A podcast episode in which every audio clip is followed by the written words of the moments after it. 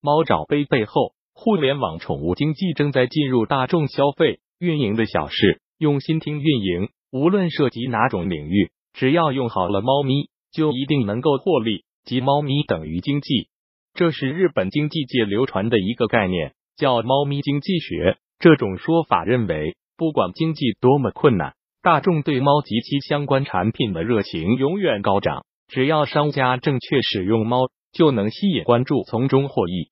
前不久，星巴克推出的一款樱花季限定产品猫爪杯被大家疯抢。这款原价一百九十九元的杯子被炒至近千元。出现一杯难求的情况，连星巴克也表示绝不是饥饿营销。在意料之外，当然，在猫咪经济中看到市场的不止星巴克。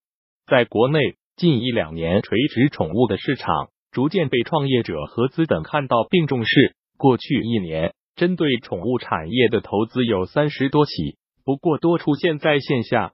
而今年开始，针对线上宠物经济的投资多了起来。据新浪科技不完全统计，仅二月下旬至今短短半个月时间，就发生了四起针对互联网宠物产品的投资。随着年轻人消费观念的升级，以及中国宠物市场的扩大，互联网宠物经济或将成为下一个创投热点。一个玻璃杯卖出千元，猫狗成流量利器宠物，已渐渐成为这个社会不可缺少的一个环节。二零一八年。中国宠物行业白皮书显示，二十十八年中国宠物犬猫消费市场规模达到一千七百零八亿，同比增长百分之二十七。而九零后、九五后年轻人群在宠物消费中占据越来越重的分量，其中狗主人年均消费五千五百八十元，猫主人年均消费四千三百一十一元。千亿级市场背后显示出宠物消费者强大的购买力。在广告行业，有美女、动物、婴儿三原则，意思是以此为表现手段的广告，符合人类关注自身生命的天性，最容易赢得消费者的注意和喜欢。而这三者又有紧密的联系，将此应用到营销领域也是一样。星巴克就谙熟这样的消费市场。猫爪杯就是在猫咪控群体中先红起来的。许多消费者表示，最开始关注到这个网红产品，就是在短视频、小红书等平台。李涵是一位铲屎官，典型的猫咪控。他关注到猫爪杯是在小红书，并在线下发售的时候就去排队抢购，但猫爪杯在门店一售而空，没有买到。由于太难抢到，最后李涵放弃猫爪杯。选择了一款猫咪图案的杯子，不过盗版总是来的措手不及，在淘宝等电商平台上随即出现不少百元以内的仿品，其中一款售价九十八元的仿品，月销量达到二三十二万件。李涵表示，看到假的那么多，自己瞬间不想买正品了，觉得没意思。其实，星巴克早就看到了宠物经济里的红利，二零一八年。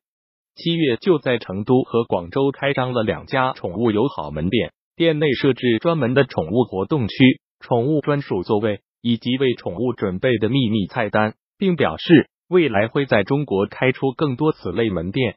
而故宫也曾与几只猫咪一起成为网络媒体上的网红。故宫还专门推出了猫形象的文创产品，比如光故宫猫就有十几个系列产品。并且每个故宫猫形象都有自己的名字、卡通形象和人物性格。故宫方面还有望开放线下旗舰店，打造故宫猫主题馆对外展示。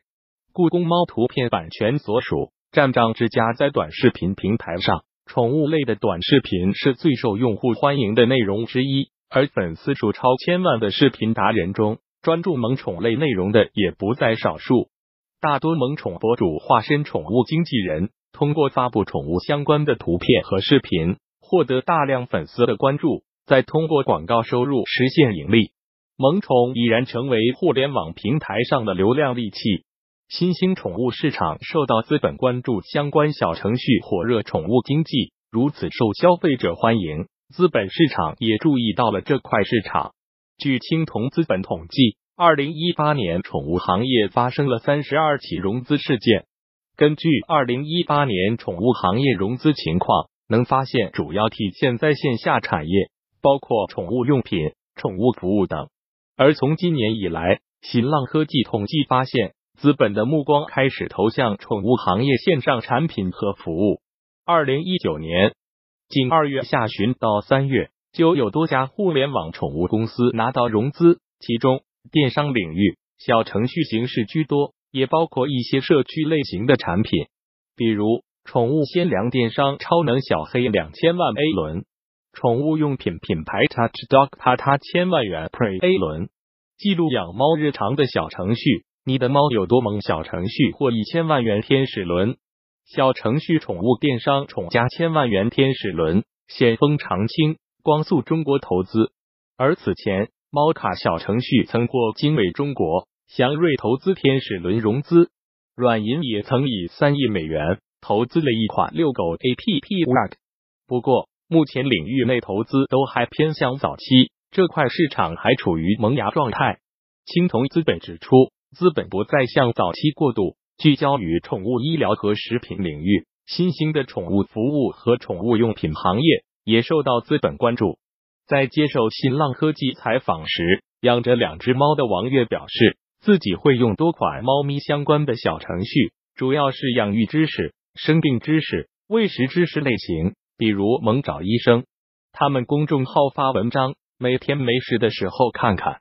他们家还有淘宝店铺，买猫粮比较放心。至于其他玩耍类的或带猫咪元素的，倒是不太感兴趣。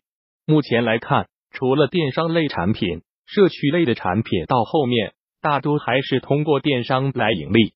同样也养猫的张琪告诉新浪科技，自己会使用易宠这。这样比较垂直的宠物商场，主要买猫粮、猫咪用品等。互联网消费时代，宠物消费需求在增加和转变，宠物行业确实有利可图。虽然传统宠物行业还处于比较初级的阶段，但宠物电商却发展的很好。数据显示，预计二零一九年，我国宠物数量会突破一亿只。我国五大宠物城市分别是北京、上海、广州。重庆和武汉这些城市的养宠人每年在宠物身上的花费有一半甚至一大半来自网络消费，从中可以看出互联网加宠物的发展前景。二零一八年淘宝双十二全天，宠物行业产生了近四百万笔订单。淘宝发布的二零一八它经济报告显示，未来三年淘宝宠物市场规模预计将破五百亿，而互联网宠物服务平台。则涉及宠物科普、抚养培训、分享社交、宠物约会、用品销售等业务，也在加速进入年轻人的手机。宠物概念在现代人精神消费中的占比越来越高。除了直接相关的宠物经济，一些文创衍生品也备受年轻人喜爱。从表情包到影视、动漫、图书和游戏等，呈现持续增长趋势。在微信表情包市场，就主要以猫。狗表情包居多，此外还有猪、兔表情包。不过，这类表情包在有趣、脑洞程度上，相比网友自制要稍逊色。此外，宠物加文娱、宠物主题馆、宠物加餐饮等新型模式，称为宠物经济新的发展方向。不过，尽管前景看好，但宠物行业的发展仍面临不少问题。在电商平台上。不乏一些个人品牌的狗粮、猫粮，有的猫主人就表示，猫咪吃了后会吐，不知道如何选择猫粮。其次，在宠物医疗、美容等领域，服务缺乏专业规范，水平良莠不齐，乱收费用等情况普遍存在。此外，一些主打社区分享的产品，往往难以切中用户需求。上述猫主人王月就表示。自己不会去用，比如猫咖这样专门记录猫咪生活的小程序或者 APP，没有必要，朋友圈和微博就可以。而猫主人张琪也曾下载过几款宠物 APP，不过都卸载了，都是晒自家的宠物加自营宠物用品电商。他认为这种模式不是太好，看别人家的宠物不是刚需，也觉得单调。而垂直的宠物电商 APP。有很多国外进口的低价猫粮，这对他来说就是刚需。目前来看，搭上互联网这趟车后，宠物产业和消费市场将迎来新的升级，开始从传统产业形态向宠物 IP 及商业化运营转变，但现阶段还处于初级阶段。未来，伴随着中国宠物市场及养宠人群的不断扩大，互联网宠物经济或许会爆发出巨大的能量。更多精彩内容，敬请关注公众号“运营的小事互联网整合营销服务”。w w w. union one six six top